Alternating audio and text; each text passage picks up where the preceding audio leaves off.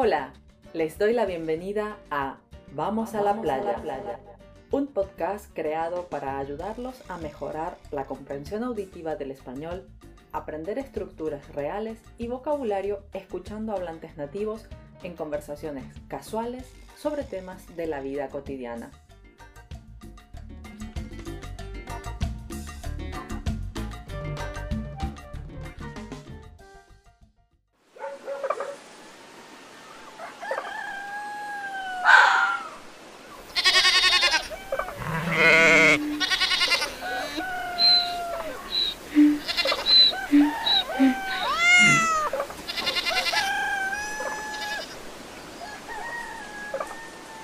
Se preguntarán dónde estoy. Y es que esta vez me he traído la granja a la playa. Hoy vamos a hablar de animales.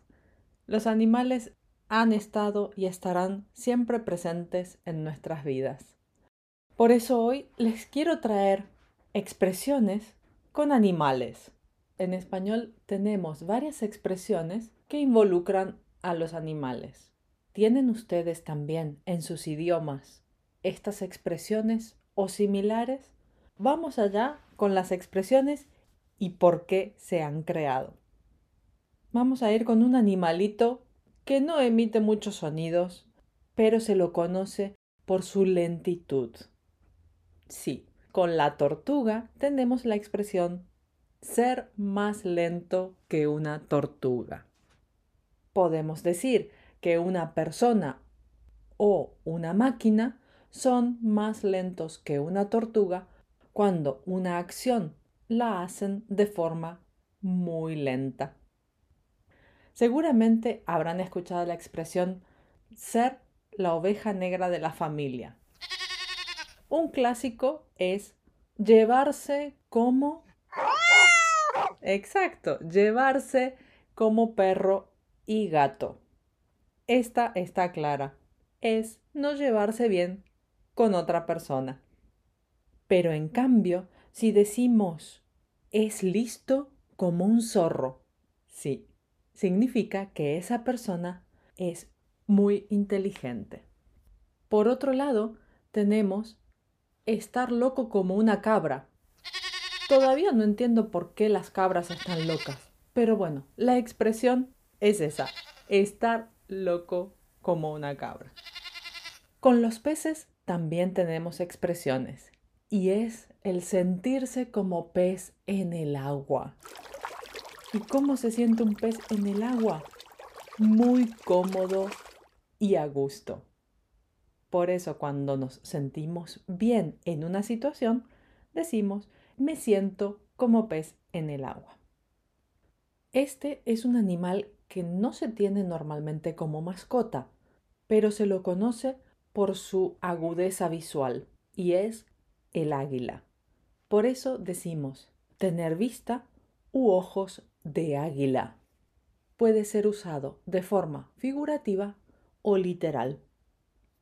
El toro para nosotros representa la fuerza, así que cuando alguien está muy fuerte o sano, decimos está fuerte como un toro.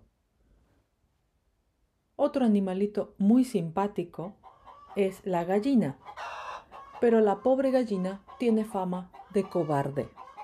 Así que la expresión es ser cobarde como una gallina. Pero también existen expresiones para indicar que algo es muy raro. Por ejemplo, es más raro que perro verde, ya sea que hagamos referencia a una persona o a una situación. Ahora, tenemos una expresión que usamos cuando generamos unas expectativas muy altas en el comportamiento de alguien o algo y el resultado final no es lo que esperábamos. Esta frase es salir rana y parece que su origen se debe a los pescadores de ríos y pantanos. Cuando salían a buscar peces, algunas veces pescaban batracios, es decir, ranas o sapos, algo que no sabían hasta que el susodicho animal estaba fuera del agua. Y de ahí la expresión me salió rana frente a la desilusión de no haber pescado lo que esperaban.